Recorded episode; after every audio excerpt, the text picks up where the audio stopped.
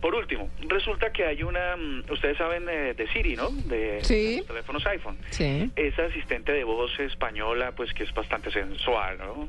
Mm. Eh, resulta que móvil, eh, Windows, eh, Mo- Windows Mobile también sacó una que se llama Cortana.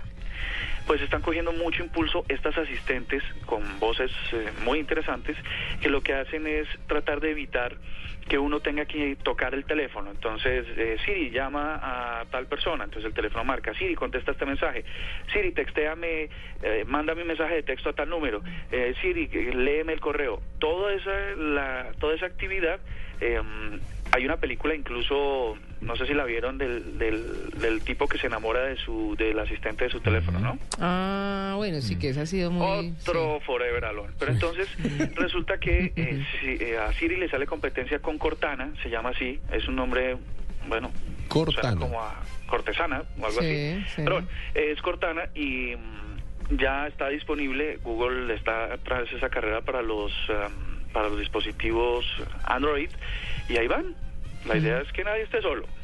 Muy bien. ¿Listo? ¿no? ¿Y la voz de Cortana cómo es? Con diferencia de Siri. Eh, parece que un poco más estilizada, ¿no? Porque, porque sigue siendo la de Siri como muy tajante, pero la, la de Cortana es un poco más estilizada, como más- no sé cómo se diría, Tito, es- es sintetizada, no, sé- no, no sé cómo Sí, se le dice, pero un poco sintetizada. menos, menos rígida. Y ahí están en esa carrera por los asistentes personales. Muy bien. Bueno, feliz tachona. bueno, a ustedes un feliz día también. Chao.